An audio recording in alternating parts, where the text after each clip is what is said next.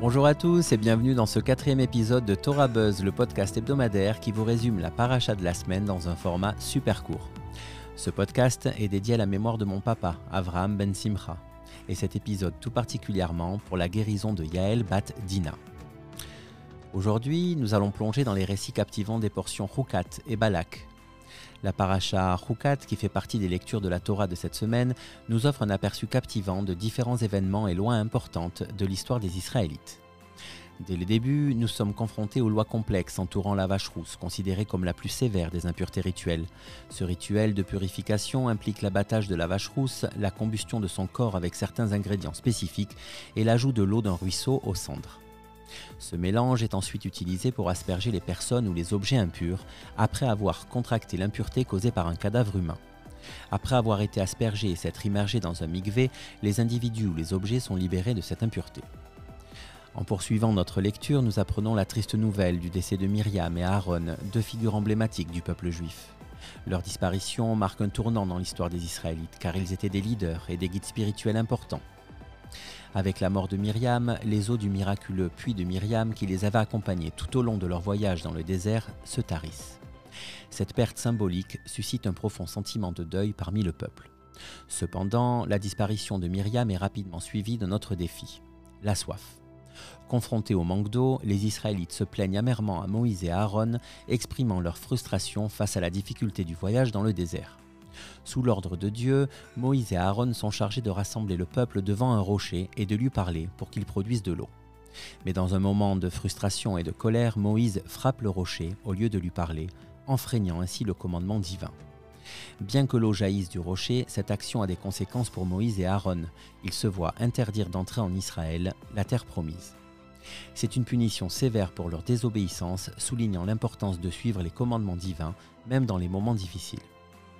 Poursuivant leur voyage, les Israélites rencontrent de nouveaux défis en chemin. Ils cherchent à traverser les terres d'Édom et de Moab pour entrer en terre promise, mais se voient refuser le passage par ces nations. Cette situation les oblige à contourner ces territoires et à s'approcher de Canaan par l'est. Cette série d'obstacles souligne les difficultés et les oppositions auxquelles les Israélites sont confrontés tout au long de leur périple.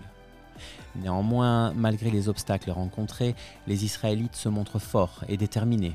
Ils affrontent les attaques d'Amalek et sortent victorieux de la bataille grâce à leur foi et à une intervention divine. Cette victoire souligne l'importance de rester fidèle à Dieu et de ne pas céder devant les adversités. Dans cette deuxième partie de la paracha, euh, intitulée Balak, on nous amène dans un récit fascinant où le roi Balak de Moab engage le sorcier Bilam pour maudire les Israélites. Balak, craignant l'avancée des Israélites et leur puissance militaire, cherche à les affaiblir en lançant une malédiction sur eux. Bilam, connu pour ses dons prophétiques, est initialement réticent à répondre à la demande de Balak. Cependant, après une insistance persistante et l'assurance d'une récompense substantielle, Bilam finit par accepter. Il part donc avec les envoyés de Balak vers le camp des Israélites. Ce qui aurait dû être une malédiction se transforme en bénédiction. Chaque fois que Bilam ouvre la bouche pour prononcer une malédiction, des bénédictions sortent à la place. Cette inversion surprenante met en évidence le pouvoir de Dieu sur les événements et souligne sa protection constante envers son peuple. Dans un autre épisode crucial, les femmes moabites utilisent leur séduction pour entraîner certains Israélites dans le péché et l'idolâtrie. Ces relations interdites avec les femmes moabites provoquent la colère de Dieu et entraînent une plaie parmi le peuple. Les Israélites sont confrontés à la réalité des conséquences de leurs actions et doivent faire face à la nécessité de rétablir leur relation avec Dieu. Cependant, dans ce moment de crise, Pinchas, fils d'Éliazar et petit-fils d'Aaron, se distingue par son zèle et sa fidélité envers Dieu. Témoin de l'acte d'immoralité commis par un Israélite et une femme moabite, il réagit rapidement et tue les coupables avec une lance. Son action est saluée et reconnue comme un acte de justice divinement inspiré, mettant ainsi fin à la plaie qui frappe le peuple.